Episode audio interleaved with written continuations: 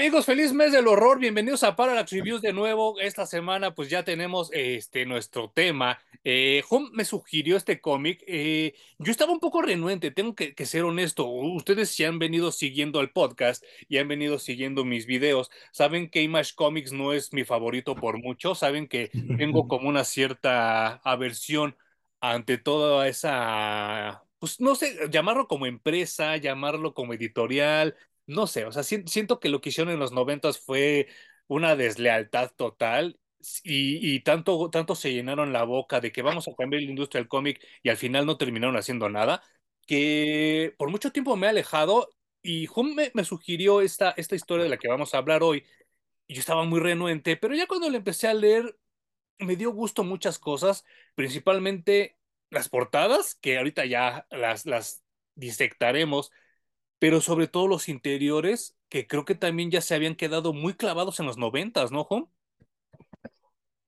Es que ah, Image hace mucho tiempo que dejó de ser esa compañía rebelde que tú dices que es traicionera. Eh, yo creo que ha cambiado mucho de manos editoriales. Mucho. Ha estado A, la, eh, a la cabeza de Image distintas personas, pero al menos creo que han respetado el espíritu de no sigamos haciendo lo que el mainstream está haciendo ahora, ya hagamos algo distinto, güey. Sí, y, y, se nota mucho, ¿eh?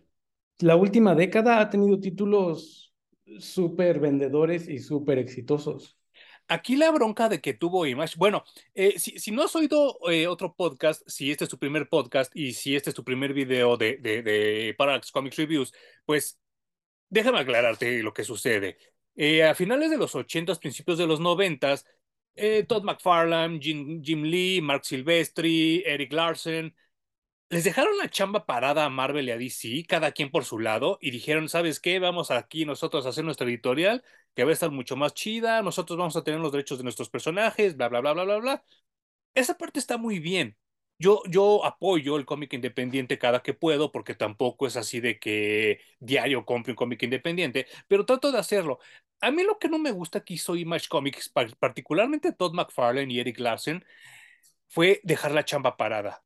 Yo creo que eso no es ético en ningún lugar, o sea, el que te estén pagando una muy buena lana por escribir y dibujar historias y que a la mera hayas dicho, Nela, la verga, pues lo acaban ustedes y a ver cómo le hacen, eso es la parte que no me parece chida de lo que hicieron ellos, ¿no? Porque, total, acabas el título, te, te pagan tu lana y vas a hacer tu editorial y tan, tan, güey. Pero esa manera en la que se fueron ellos y obviamente estaban muy chamacos, ¿no? Han de haber tenido, ¿qué? Como 25, 28 años, ¿no? Más o menos, sí. Y entonces todavía tienen como esta ímpetu de juventud y lo que hicieron a mí me pareció muy mal. ¿Por qué? ¿Por qué digo esto? Porque a mí me encantaría trabajar en cualquiera de esas editoriales en las que ellas trabajaban y ellos tuvieron el trabajo y les valió madre y lo tiraron. Y lo que hicieron sí fue bueno por cinco años máximo, fue innovador y ya después pura, puro pinche pan con lo mismo. ¿Sabes qué? Creo que les tocó este momento en el que eh, los autores se dieron cuenta de que les estaban pagando muy poco Sí. Eh, de hecho, veníamos de todo esto de Jerry Siegel y Joe Schuster. Claro. Que los habían estado defendiendo, pues no solo ellos y sus propios abogados, sino gente del medio, ¿no? Eh, gente como Neil Adams y muchos creadores en el momento los defendieron, lograron este movimiento y con, con, ese, con ese despegue, digamos, toda la banda que se largó a hacer Image Dijo, pues sí, es cierto, ¿no? Tienen mucha razón, ¿por qué no mejor nos vamos a crear nuestros propios cómics y que nos generen a nosotros el dinero? Porque estamos aquí dibujando y nos van a dar una lana que nos va a durar un rato, pero nuestro trabajo ya se quedó allí, güey, ¿no? Sí, pero no es nuestro. Sí, y lo acabamos de ver con She-Hulk, porque eh, a pesar de que She-Hulk, que la que hizo famosa John Byrne, es la que vimos en la serie, en ninguna parte de los créditos vi eh, que dijeran agradecimiento especial a John Byrne ni nada de eso. O sea, sí, sí, sí. Y, ya deja tú, o sea, ni un peso le van a dar, ni las gracias, como tú dices. Y pues eso, al, menos en ese movimiento de Image, les pegó mucho y fue, fue el motor que los llevó a hacer lo que hicieron. Eh, personalmente a mí no me gustó mucho. Creo que no compré nada. Como que sí checaba y leía de vez en cuando a ver de qué se trataban, pero en realidad nunca llegaron a, gustarme. Por aquí vi cosas como, o sea, por aquí me refiero a México, como Gen 13 y como Spawn. Porque, por ejemplo, Savage, Savage Dragon nunca lo trajeron para acá. Justo eso te iba a preguntar. Ahorita a lo mejor ya me está fallando la memoria, pero hubo un crossover Savage Dragon Superman. Sí. Y ni eso lo compraste, ¿verdad? X-Men y Spawn ah. Batman. ¿No? O sea, sí hubo bastantes crossovers. Y creo que fue importante porque de alguna manera Marvel y DC les reconocieron su chamba haciendo un crossover con ellos, con sus creaciones. Creo que les dijeron, pues bien, chavos, ¿no? O sea, estamos en paz, no hay pedo, qué chido que se fueron y qué chido lo que están haciendo también. Sí, pero particularmente te preguntaba por el Savage Dragon porque pues tú, tú eres súper fan de Superman, pero si ni ese lo tienes, pues sí quiere decir que pues sí pasó de sin pena ni gloria, ¿no? No, y fíjate que Eric Larsen me caía muy bien mientras dibujaba Spider-Man y me gustaba. Pero luego les entrevistas a ese güey y sí está muy amargosito. Sí, ¿verdad? Aparte también, él sigue instalado en Diva eh. Y, todavía en estas épocas, si lo contratan, nunca terminan los runs, se larga y les deja toda la chamba. Y a mí no me parece chido que hagan eso. No, no, está chido. Ya ves que hace como dos años no terminó Defenders. Ah, sí, es cierto. Y... creo que hasta con su, su cómic creado por el Savage Dragon, de pronto tiene broncas de que se retrasa. Sí, muy diva, muy diva. Es más, yo creo que hasta más diva que McFarlane, ¿eh? Yo creo que sí, y con menos cinturones en su, en su cintura para probarlo. Sí, sí, yo también lo creo. Y pues bueno, eh, Hum me recomienda este, este cómic de, de, Witches, que está muy chistoso porque, bueno, la traducción literal sería brujas, pero aquí está escrito con, con Y. Una disculpa a la gente que nos está escuchando, estoy mostrando la primera portada, que si de preferencia se pueden meter a Google y buscarlas, son muy buenas todas. No sé qué, qué, piensas tú, Hum. A mí me trajo a la mente muchas, muchas cosas esta lectura, principalmente con estas portadas. Lo primero que me vino a la mente fue el proyecto de la bruja de Blair, de hace 20 años. Y después, conforme va avanzando la historia, me recordó otras cosas que ahorita se los voy a ir comentando poco a poco. Pero hasta esta onda del árbol, del bosque y todo eso me recuerda mucho a Blair Witch Project, ¿no? Es que todas las portadas de esta serie son como cartel de película, güey. Cartel de película, sí. Ya sea de, de brujas, de cabaña en el bosque. Eh, o sea, si tú te pones a pensar y le pones la tipografía de Evil Dead, pega. Si le pones, como tú dices, la bruja de Blair, pega. Cabin, in, the Woods. o sea, podemos montar títulos sobre esas imágenes y me parece una muy buena chamba. Yo me imagino, yo no lo leí mientras salía, pero me imagino verlo en el rack de cómics, ver esas portadas. Seguro saltaban bien, cabrón, o sea, te llamaban y querías ver de qué se trata esa madre. Y que, y que en eso sí, creo que Image no ha cambiado su estilo de portada, ¿sabes? Porque obviamente ya estoy hablando de unas como más después de la era de estos chavos que yo les mencionaba. Recuerdo que había unas que me llamaban mucho, mucho la atención, pero que nunca compré, que eran de Sammy Twitch, que eran estos policías que buscaban Spawn, y se veían muy al estilo de lo que estamos hablando ahorita de estas portadas, ¿eh? O sea que ya eran las primeras, las primeras portadas que se veían pintadas, valga la, la, la, estupidez que estoy comentando. O sea, no se veían dibujadas, se veían pintadas.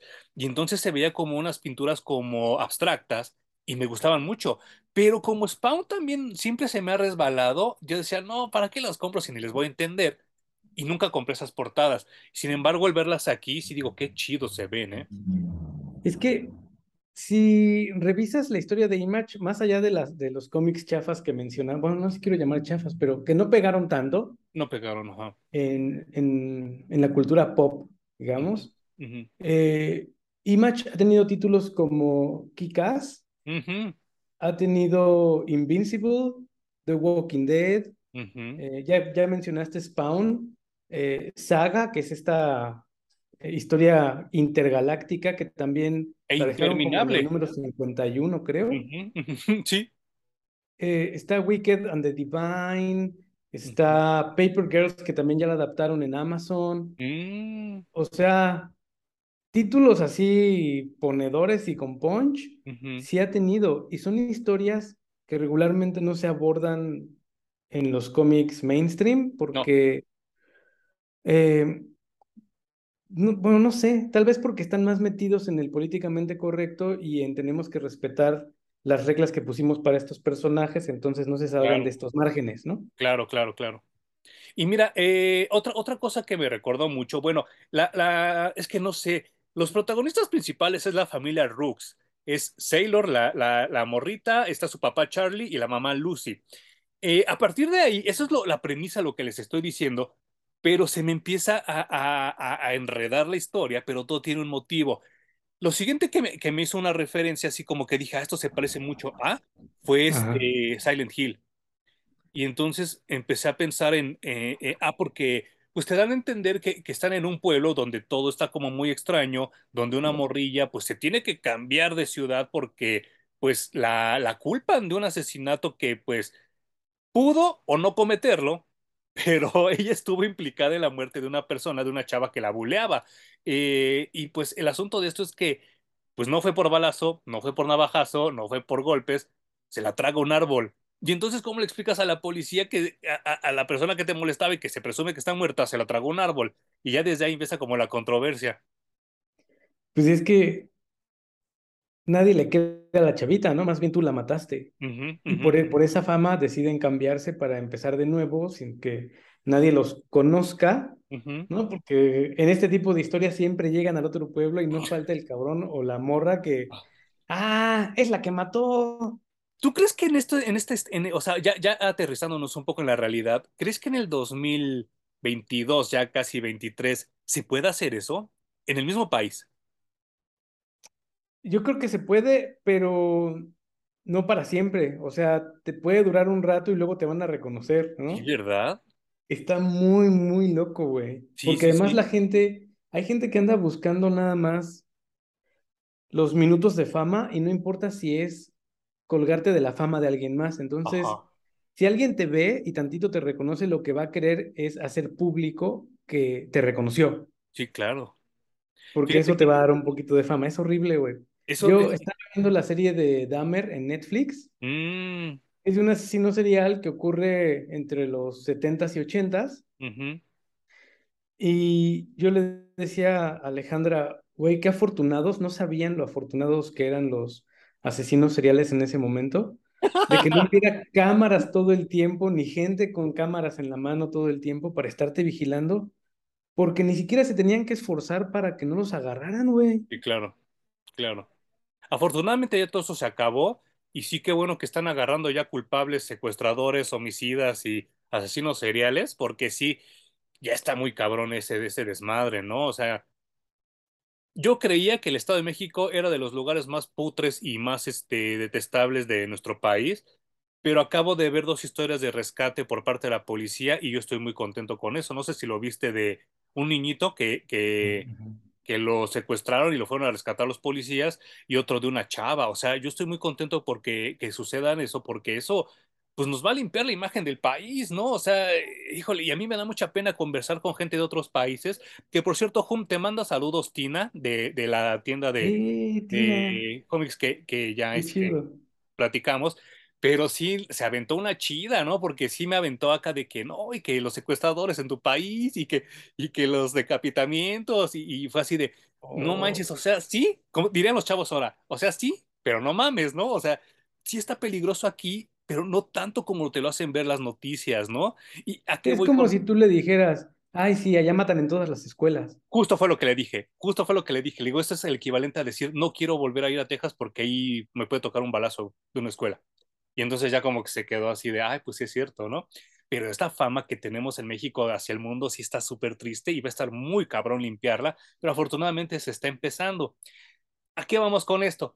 Que, que esto pasa en el cómic y como dice Hum, una morra meca de la clase es la que le dice, oye, tú mataste a esa vieja, ¿verdad? Y entonces Taylor se queda así de chingale, ya, ya valió madre. O sea, todo mi, mi, lo que estaba cubierto ya se descubrió, ¿no? Claro. Y vimos que le pasó eh, a muchos personajes en varias historias de terror, pero la morra esta del exorcista, eh, Regan, también intenta cambiarse de, residencia y ya ves mm. que en la serie del exorcista, en la de para televisión donde sale Poncho Herrera, pues también terminan identificándola, güey, ¿no? o sea, no, aunque intentes a veces cambiar de vida, no lo logras. Y fíjate que hay algo bien, bien curioso en este cómic que me parece que logra tener el ritmo de una película de terror y mm. logra tener este tipo de detalles como que la descubren, pero al mismo tiempo le da señales de, pero ya sabemos quién eres y ya hasta te esperábamos, ¿no? Ya sabíamos que tenías que estar aquí. Sí, sí, sí. Esa parte, y esa parte todavía me, me perturba un poco más porque te dan a entender que el pueblo donde llegan, que también llegan como de casualidad, pero después resulta que es causalidad, pues hay sectas, hay este, hay como, como, pues gente que hace cosas a escondidas y cosas como de brujería y todo, y entonces, como dices tú, la identifican como, como alguien más, ¿no? Y ahí es donde me recordó también esta película que le acaban de hacer una secuela malísima, la de Jóvenes Brujas, la de The Craft. Ay, qué, triste, güey. O sea, qué bala tan desperdiciada. Súper desperdiciada. ¿eh? Yo creo que por eso la Fairuza nada más aceptó salir al final, ¿no? Yo creo que sí, porque sí fue un pésimo guion y yo esperaba mucho, porque la original me, me gustaba un buen. Son de esas que, que no, yo no, no las fui a ver al cine, pero cuando la renté me arrepentí. Dije, no manches, si hubiera ido a verla al cine. Estaba re buena y la desperdiciaron porque incluso ahora tenemos mucha más información acerca de las brujas. Muchísimo más. El, el mito de las brujas ha crecido, se ha diversificado, ahora hay de todo. Y de hecho a mí, estas brujas que nos muestran en el cómic de Witches, me encanta que ya sean tan viejas, tan ancestrales, que se han fusionado con la naturaleza. Ya no la utilizan y ya no la adoran, sino ya son parte de la naturaleza. Puta, eso me, me fascinó, güey, que sean parte de los árboles y que se vean como criaturas que son parte del bosque. Me encantó. Ayer me quedé dormido y no terminé de escuchar este podcast que, que sigo. Se llama Theories of the Third Kind, así como teorías de la tercera especie. Eh, si ustedes o están acostumbrados a oír en inglés, se los recomiendo muchísimo. Y precisamente el episodio de ayer se trataba de brujas. Y entonces estaban diciendo eso. Y fíjate cómo, cómo todo se va juntando, ¿no? Porque leí el cómic y aparte ayer salió este podcast y hablaban de que al principio eran eso. O sea, las brujas eran como las curanderas, eran las parteras, eran las personas que se consultaban con cuestiones de alquimia. Pero tanta fue la envidia masculina que cuando los empezaron a sobrepasar dijeron, están trabajando con el diablo, están haciendo orgías con el diablo, se están parchando con el diablo. Y entonces, pues, este, estamos hablando que hace 500 años, eso estaba muy cabrón. Si ahorita te lo dicen, te asustas, imagínate hace 500 años, ¿no? Se veían un chingo de la naturaleza, ¿no? Eh, en, hace muchos, muchos, muchísimos años, cientos, la religión eh, decía que pues, solo Dios curaba, ¿no? Afortunadamente ya hemos avanzado mucho, ya se permiten muchas cosas dentro de las religiones, pero si solo Dios cura, no puedes tener una curandera en el pueblo, güey. Claro. No puedes tener la que, ah, si ahorita le hago unas pociones y le mezclo unas hierbas y entonces ya está como nuevo. Y esta, esta conexión con la naturaleza en, en las brujas se queda como parte del mito. Sí. Y de hecho, los aquelarres se hacen regularmente en, lugares como el bosque, ¿no? Lugares donde hay mucho contacto con la tierra, con las criaturas, con, con los árboles, eh, a la luz de la luna de preferencia, obviamente. Sí. Pero eh, ahora entendemos que la magia en sí no es mala, las brujas en sí no son malas, es cómo utilizan su herramienta a final de cuentas, ¿no? Claro, hay como todo, ¿no? Lo malo y lo bueno. Que, insisto que para mí es muy bonito leerlo, muy bonito ver películas de eso, pero yo no creo nada de eso, ¿no? Porque, insisto, voy a repetir lo que hice en el video de Irán cuando hablábamos de la película de Haxan, que es de brujería. Yo reto a cualquier brujo ahorita que Paulina Rubio me pele y se case conmigo y que yo me haga millonario. Y entonces yo les doy la mitad de mi, de mi, de mi fortuna. Si realmente existe lo que ellos dicen, los reto a eso, ¿no? Y, y, y... Pero leerlo el entretenimiento de hechicería, de brujería y todo eso me gusta mucho, porque son historias muy bien escritas y son historias muy bien cimentadas. Y la siguiente cuestión, que también creo que fue una referencia muy fuerte para, para Witches, fue el bebé de Rosemary, ¿no te parecía? El bebé de Rosemary. Que también no, vas a tener que ser un poco más específico. Ah, ok, fíjate, igual y también algún día se les recomiendo para el otro podcast, que por cierto, paréntesis, voy a estar invitada en el otro podcast de Home para que también lo chequen, el podcast de miedo, y vamos a discutir, bueno, no discutir, vamos a comentar tres películas de horror, y ya escogí algunas para que también le den una checada, pero eh, eh, el, asunto de esto es que el bebé de Rosemary eh, también es casi lo mismo, o sea, es como un culto que a Rosemary le hacen creer que va a tener al hijo de Satanás. Pero todo el pueblo se pone de acuerdo para, para secuestrarla antes de que nazca su bebé. Y entonces también como que sentí eso.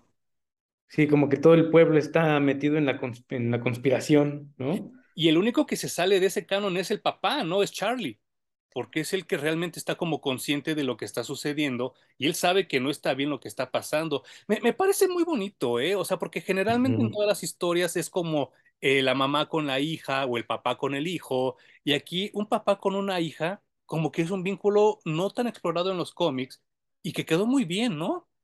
Bueno, de hecho, es el vínculo más fuerte, el del papá con la hija. Sí, sí, sí. Es un vínculo súper, súper, súper fuerte. No importa si la hija está primero, en medio o al final. El padre con la hija siempre conecta, que es una situación muy real. Entonces, a mí también me gustó mucho porque además es una historia en la que los dos personajes evolucionan. el papá viene de un alcoholismo muy fuerte y de ser un padre medio ausente por lo mismo. Ajá, ajá. Y este, este padre está pasando por esa etapa cuando la niña está en etapa de formación, que tendrá sus ocho o 9 años, ¿no? Yo, yo, fíjate, yo me la imaginé un poco más adolescente, pero a lo mejor tienes razón tú. Porque cuando termina el cómic, ella tiene 14. Ok. Entonces, bueno, ponle tú que tiene 10 años, máximo 11. Entonces, eh, ella está entrando, digamos, a la adolescencia. Sí. Que como parte de su formación está dejando de ser niña y está dejando esos miedos y esas ansiedades que el papá también le está ayudando a, pues a dejar de lado, ¿no? Sí, sí, sí. Entonces tienen una evolución paralela ambos personajes que es muy bonita porque llega culminada eh, en el momento en el que se mudan para empezar una nueva vida y él ya está presente, le, eh, está bromeando con ella, tienen una conexión muy fuerte que se ve. Ella también ya es un poco más abierta. Tiene este problema de que está involucrada en el asesinato de su bully. Y que es como nerd, ¿no? Pero le está echando un chingo de ganas y va a ir a una nueva escuela y también quiere empezar una nueva vida. Entonces, me parece que es, es, una conexión bien bonita la que lograron comunicar en este cómic. Muy. Y al final es lo que logra el efecto en toda la historia, esa conexión. Sí, y, y por eso me recordó mucho a Silent Hill, porque Silent Hill era de las primeras historias donde se veía que un papá iba a rescatar a su hija, ¿no? Claro. eh, no estamos hablando de Silent Hill la película, no, no, no, no. Silent Hill el videojuego. El videojuego, que. Totalmente. Híjole, no sé, salvo la mejor opinión de, de nuestros escuchas, creo que Silent Hill son de esos juegos que se quedó en el primer juego y ya todos los demás son malones, ¿no? O sea, no son tan buenos como el original, tristemente. Sí, yo creo que sí. El único que a mí me gustó porque se salió de lo que venían haciendo Creo que fue Silent Hill 4 que se llamó The Room. Mm, sí, claro, sí es cierto. Era para Play 2, ¿no? Sí, para Play 2. Ese fue el único que yo dije, sí, vale la pena.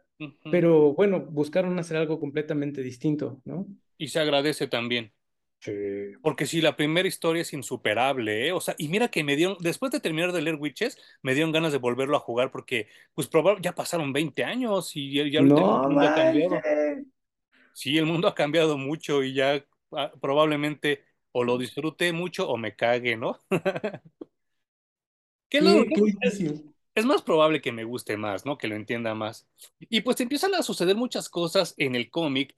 Entre ellas, pues algo que me saca mucho de onda es, es el estilo del dibujante, ¿eh? Que mm.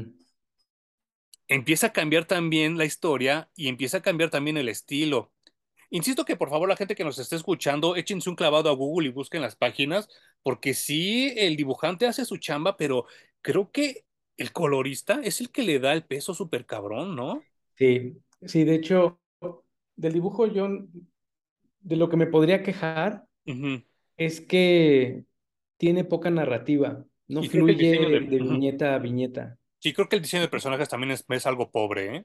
Sí, y a veces, de hecho, siento que rompe el ritmo. En un par de ocasiones me tuve que regresar a, a, buscar en dónde había ocurrido el suceso. ¿no? Recuerdo, hay un momento en el que le está el sheriff con el papá en el bosque y de pronto me doy cuenta de que ya trae el hocico roto, pero el hocico roto así levantado, se le salen los dientes a través de la herida que tiene, ¿no? Yo decía, ah, caray, ¿a qué hora pasó eso? Sí, no me tuve que regresar dos hojas más para ver que hay un momento en el que él le da un cachazo al policía en el hocico. Así porque como ya está discutiendo, ¿no? Ajá. Ajá, pero se pierde en la acción porque el dibujante no logra darle ese peso al momento. No, perdón por lo que voy a hacer, insisto, perdónenme a la gente que nos está escuchando, pero los que nos están viendo, vean, por ejemplo, si yo muestro esta página así de lejos, ustedes no van a entender nada. No se entiende ni madres de lo que es lo que está pasando.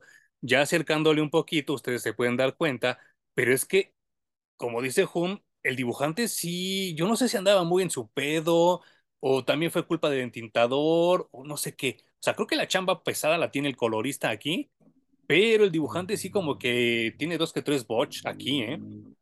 Es, no sé si era en ese momento como muy nuevo, porque en este tipo de proyectos a veces es el dibujante que hay, güey. O sea, claro. No es que te podamos traer al más chingón, es el que está. No, y aparte, esa parte sí creo que está muy bien Image, ¿eh? que ellos le dan chance a muchos chavos nuevos. Sí. Y de hecho, eh, hay muchos forward y afterward y, LED y, cartas de los fans durante cada cómic. Y el mismo Scott Snyder dice, es que muchas gracias porque este cómic no tendría por qué estar vendiendo tanto. Yo no le tenía tanta fe, lo hacía como por gusto, por algo muy personal. Sí, y ya nos vamos a, reimprimir porque se agotó la primera edición, ¿no? ¿Qué pedo, güey? Sí, sí, sí, también me dio gusto leer eso, ¿eh? Sí, entonces a pesar de, de que el dibujante tal vez no estaba en su mejor momento o no estaba madurado, digamos, sí. la historia logró conectar con la gente y, yo tenía muchos, muchos años de no leer una buena historia de terror en los cómics. También creo que es un medio difícil. Sí, claro. Creo que antes de esta, la única que, leí que me gustó mucho fue la de 30 días de noche, la de 30 oh, claro. Days of Night. Sí. Que también logra una atmósfera muy de película de terror. Y que también el dibujante creo que la caga. ¿eh? Creo que la historia también es un dibujante, así difícil de digerir, pero la historia logra crear una atmósfera y, y, contar una historia que, que sí dije, wow, está, está increíble. Luego la llevaron al cine, por eso tenemos una película de 30 días de noche. Sí, sí, sí. Y después de eso, en realidad, no sé si haya, seguramente sí, si alguien sabe que nos recomiende alguna lectura. Sí, por favor. Pero llegando a este, dije, güey, fe renovada en los cómics de terror. Sí, sí, sí, sí, sí. Y, y sí es un género que es como difícil de narrar. Eh, yo ahorita que, que, que, caigamos en lo de las recomendaciones, les voy a recomendar dos cosas que me cayeron y que creo que están muy chidas, pero sí, sí está como complicado. Y, y, vaya, antes de que se nos acabe el tiempo, quisiera mostrar esta otra página que es donde se ve que se está comunicando Sailor con su papá y le escribe en la panza como el exorcista, ¿no? Como Regan. Y... Sí, que... Y bueno, hay un chorro de películas en donde Sí. Eh, salen Edith Apps en la en Pesadilla en la calle del infierno también. También, sí, sí, sí. O sea, sí, hay. Obviamente, este cuate también es generación 80s, 90s, ¿no? Sí, claro, claro. Entonces, todas sus referencias de terror en el cerebro, en automático, tienen que llevar ese tipo de películas con las que nosotros crecimos. Eh, él mismo se, se dice muy fan de Stephen King desde muy, ah, desde muy pequeño. Se nota, sí se nota. Y bueno, por si quieren una pequeña referencia del escritor porque no, no le hayan, ya leímos de él Batman Metal y Batman Dead Metal. Ha escrito La Liga de la Justicia, ha escrito un poco de Superman, ha escrito bastante para DC Comics. Creo que un tiempo también estuvo en Fantastic Four, ¿no? ¿A poco? No sabía. Creo, creo, creo. Perdón, si me estoy equivocando, por favor, aquí abajo coméntenme. Pero sí creo que en un tiempo, o estuvo propuesto, pero no sé, así yo, yo como que tengo esta referencia en la mente clavada. Pues no hubiera estado mal, güey, porque los Fantastic Four regresaron a hacer nada. Sí, no manches, sí. He leído algunos cómics aislados en distintos runs de Marvel de los últimos dos años. Ajá. Y aburridísimos. Ya, ya le tocará a los Fantastic Four porque sí tenemos Hum y yo guardado muchas cosas. Y sí, a mí me da mucha tristeza que el título insignia de Marvel esté ahorita por los suelos, ¿no? Sí. Y pues bueno, la historia sigue desarrollándose con este misterio de que Charlie busca a, a, Sailor. ¿Qué, qué, qué nombre tan raro, ¿no? Nunca se me hubiera ocurrido llamarle una niña Sailor. Hasta dije, a lo mejor era fan de Sailor Moon este chavo, ¿no? Estaría bien chido, güey. ¿eh? Tendrían eso en común. Estaría muy cagado. Y mira, eh, lo más cabrón es que, pues obviamente, los dos están adentro de este, este árbol que se traga a las personas. Y, me llama mucho la atención porque los dos entran como, como embarrándose algo, ¿no? O sea, hacen como un medio ritual y se embarran algo que dice como la pestilencia, ¿no? Ajá, sí, sí, sí. Que lo que hace es que no te huelan las brujas. Entonces, eh, digamos que eres invisible. Ajá, ajá, ajá. Y es muy chistoso porque la parte que más me saca de onda es la parte que también siempre se maneja en estas historias como de horror, que supuestamente tú ya llegaste y encontraste a tu familiar o a la persona que estabas buscando, pero realmente no es él, es otra persona, ¿no? Y entonces Charlie encuentra a Sailor y Sailor encuentra a Charlie, pero realmente no son ellos y nada más les mueven más la mente. Sí, y además están encerrados allá adentro con estas criaturas que ninguno de los dos entiende, ni conoce, ni sabe nada. o sea, él solamente sabe que tiene que ir a rescatar a su hija. Eh, a la mitad de la historia se topa con una cazadora de brujas. Ajá, ajá. Que dos minutos antes de suicidarse le da toda la información que necesita, ¿no? Le dice, mira, a mí ya me infectaron con unos parásitos que ellas tienen, que lo que hacen es que eh, yo busque suicidarme. antes de que eso me gobierne, lo voy a hacer por mi propia mano. Sí. Y así, literal, dos minutos antes le dice, mira, aquí está esto, esto y esto y esto. Esto es lo que tienes que hacer para ir a rescatar a tu hija. Yo sé que no lo vas a lograr, que no vas a salir vivo de allí, pero de todas maneras te lo dejo. Y se ahorca y se muere, güey. Sí, no manches está muy cabrón, está muy cabrón. Y, volvemos a lo mismo, o sea, se vuelve como un, un juego mental, ¿no? Un juego mental donde, pues, es que imagínate que te digan eso, ¿no? O sea, pues, la vas a cagar, güey, pero vas. O sea, todo la vas a cagar, pero si quieres ir a romperte tu madre, ahí está. Pues, ¿qué haces, no? En vez de que te echen ganas y no, güey, sí se puede esto, hazlo por tu hija, bla, bla, bla, bla, bla. No, no, güey, no vas a poder. Pues está súper fuerte ese pedo, ¿no? Pero no hay pedo, el papá, por el amor a la hija, va y se mete al pinche hoyo, güey. Qué cabrón. A... partir de aquí yo ya no sé si seguir contando, Home, porque es el desenlace de la, de la historia. Si ustedes quieren checarla, si ustedes quieren este, leerla, sí se las recomiendo mucho. Em, no es para todos, no es así como un cómic que puedas agarrar para irte a aventar un cake o leerlo en un camión o leerlo antes de dormir. No creo que sea la opción pero si un día tienes ganas de leer algo de horror y que tenga que ver con brujería y con hechicería y, con, pues, con sectas así medio extrañas que sí sabemos que sí existen en la vida real, yo se los recomendaría totalmente, ¿no, Juan? A mí me encanta, güey. Yo la, recomiendo cada que puedo, precisamente por eso, porque es muy difícil encontrar cómics de horror de buena calidad, bien contados. Sí, sí, sí, sí. Y si de por sí encontrar una película buena en este género es, te tienes que aventar 30 para encontrar una buena. Sí. En el cómic es todavía peor, ¿no? O sea, no se puede, güey. Sí, porque todas las historias ya se contaron. Sí, es bien, bien complicado. Y que te atrape este, ese medio porque eh, las películas tienen la bondad de que con efectos modernos claro. pueden sorprenderte mucho. Eh, incluso con estos efectos de el scare jump, ¿no? Que ponen algo y suben el volumen, tienen ese recurso fácil. Y, y, que también ya se siente viejo, ¿eh? Sí, pero ahí no mames, la, lo siguen usando como si fuera nueva la Y lo chingadera, ¿eh? usando, ¿eh? Está de moda. Los libros como medio tienen la ventaja de que tú te imaginas todo, güey. Entonces creas un mundo muy rico. Pero el cómic eh, no tiene esto porque te deja poco a la imaginación, tú ya lo estás viendo, y no tiene los recursos que el cine. Entonces, sí es bien complicado que una historia digas qué buen horror escribieron aquí. Fíjate que justo eso estaba pensando ya casi casi al final de la historia, que es donde nos vamos a quedar para no hacer spoilers. ¿Tú crees que se pudiera traducir bien a otros medios? Yo creo que sí tienen un buen guion para cine. Sí. Yo no sé si para cine, pero a lo mejor sí como para un capítulo así como de la dimensión desconocida. Ah. Porque tampoco, tampoco se extiende tanto. Son siete números nada más. pero hay muchas cosas que para mi gusto dejan sin explorar. Eh, por ejemplo, el mundo de los cazadores de brujas. Sí, sí, sí, sí. Que sí, sí hay en el cómic, sí se mencionan, pero no aparecen. Nada más los mencionan así como busca aquí, busca allá y se llaman tal. Sí, sí, sí, sí. pero nunca salen, güey. Entonces creo que hay partes que, que sí me hicieron falta y que lo completarían para hacer una película. Quería ver el año en que se publicó, ¿fue de este año? ¿O del año pasado?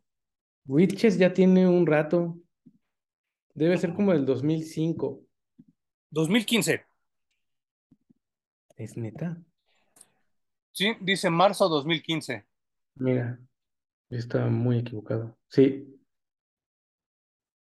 No tiene tanto. No. Es muy reciente. siete años.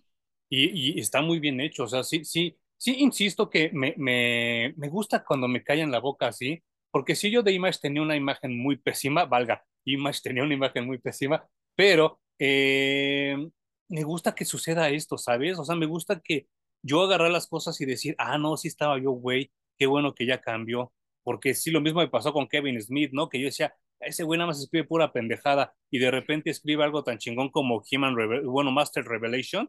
Dije, ah, no mames, qué bueno que el güey ya cambió, ¿no? O sea, eso es de las veces que me gusta que, que me contradigan y que me caen en la boca. Y no sé, no sé si, si alcanzaría también para un videojuego. O sea, ¿tú crees que Charlie sería como héroe del videojuego? Wow.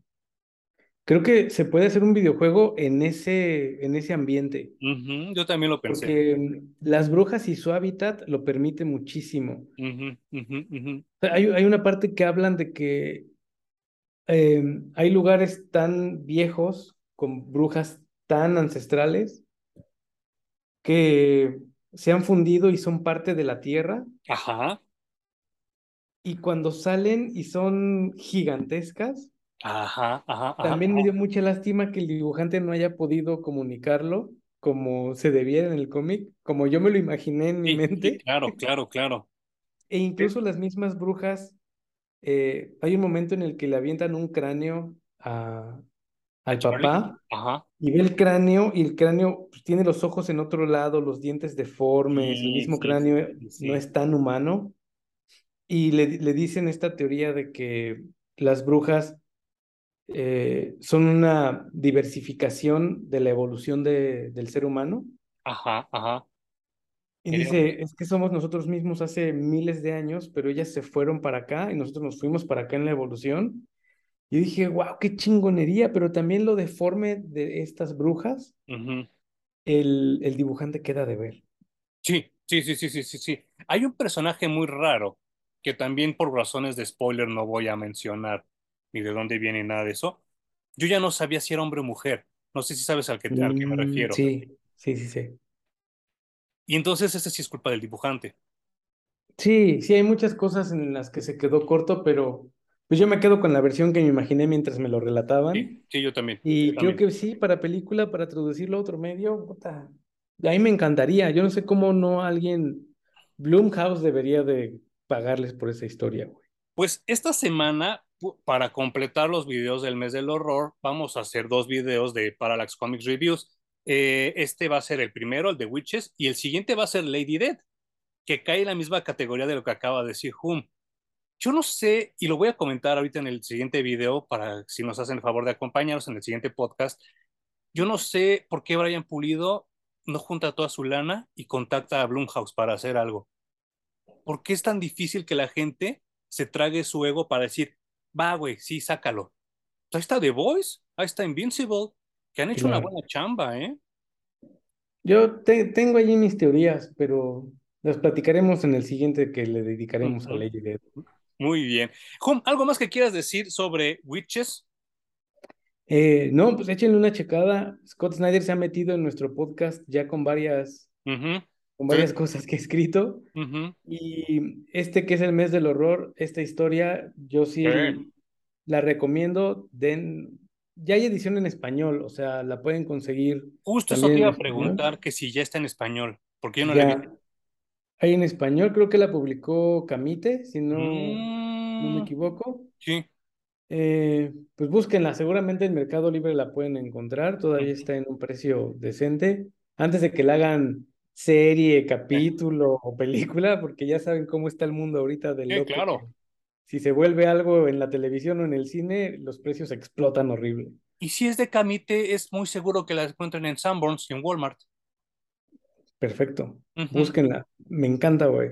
Muy Qué bueno que a ti también te gustó y que que también eh, ves que Image ha cambiado mucho su imagen, ¿no? Qué bueno. Qué bueno, sí, sí, sí.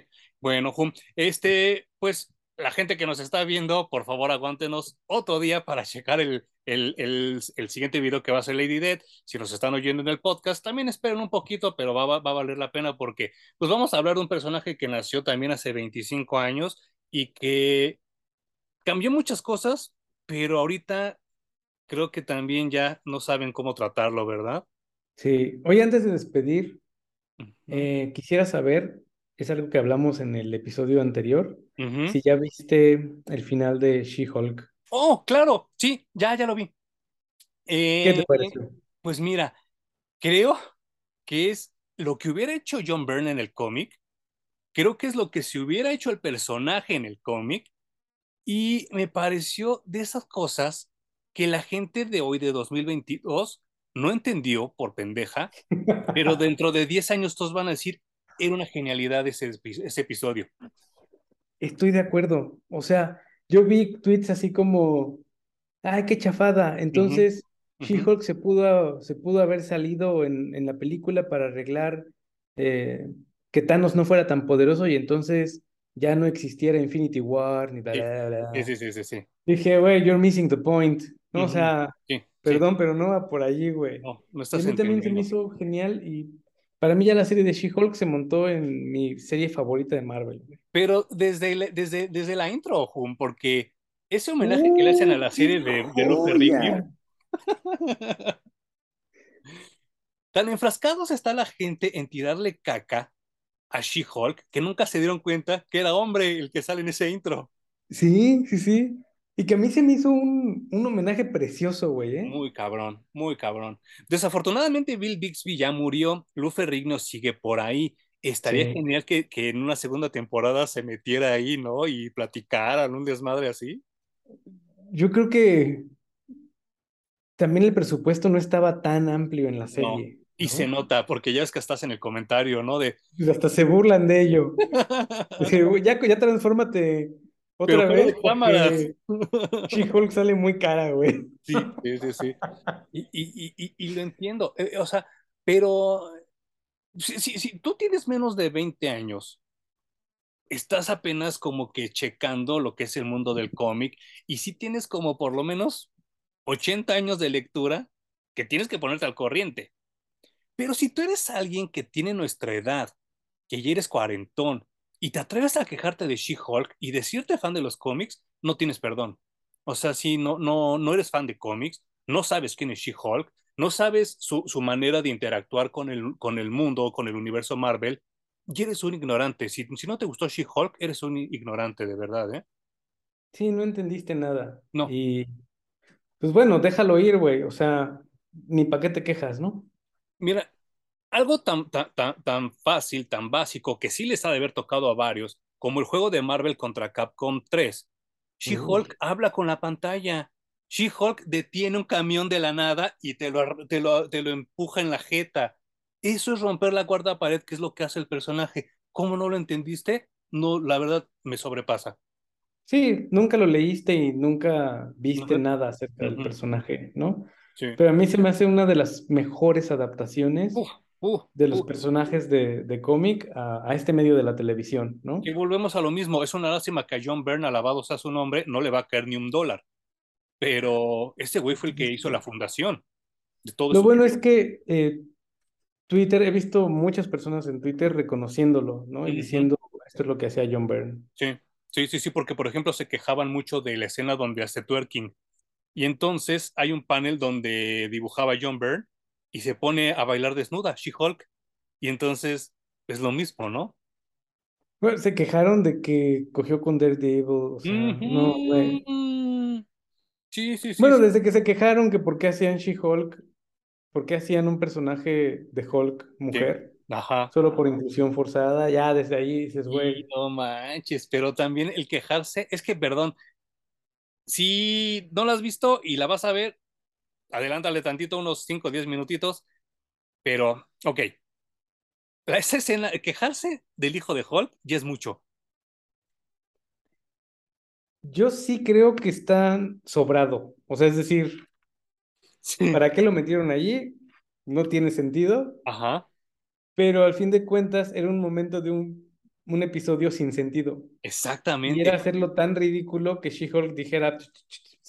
Uh y, ¿qué está pasando aquí? Y aparte, yo, yo lo tomé más como a broma, yo lo tomé más como embarrarle en la jeta al universo cinematográfico de Marvel, particularmente a Thor, este, Love and Thunder, donde de repente Thor ya tiene una hija. Sí, bueno. Thor, y Hulk son los peores personajes en el universo cinemático de Marvel. Y nadie ha entendido al personaje de Hulk, ni lo han intentado, güey. O sea, con, Thor por lo menos ya dijeron, vamos a hacerle cuatro perras películas. Vamos a ver qué pasa con este güey. Pero a Hulk lo abandonaron por completo. Nadie lo ha entendido, no se han esforzado nada.